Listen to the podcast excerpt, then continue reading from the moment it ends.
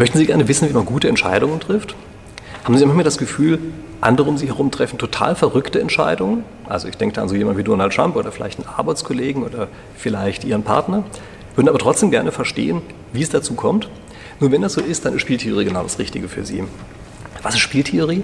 Das ist eine Theorie, die sich mit Gesellschaftsspielen beschäftigt, ursprünglich zumindest mal. Es ist eine mathematische Theorie und sie macht jetzt den Trick, Gesellschaftsspiele so zu verallgemeinern, dass sie einfach das gesamte Leben, das man hat, auffasst als ein großes Gesellschaftsspiel und sich jetzt anguckt, was können eigentlich aus mathematischer Sicht Spieler, die in dieser Situation drin sind, jetzt sinnvollerweise tun.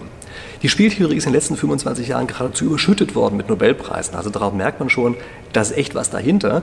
Es hat nur einen kleinen Nachteil, ist eben unglaublich theoretisch, wie der Name ja auch schon sagt, und als mathematische Theorie auch sehr schwer zu verstehen.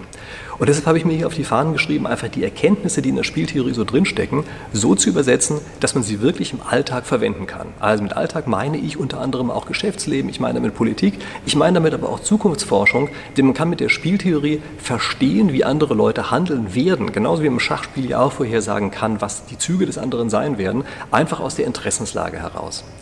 So, falls das jetzt Sachen sind, von denen Sie das Gefühl haben, damit können Sie was anfangen, das könnte Sie interessieren, dann sehen Sie sich einfach ein bisschen auf meinem Kanal um.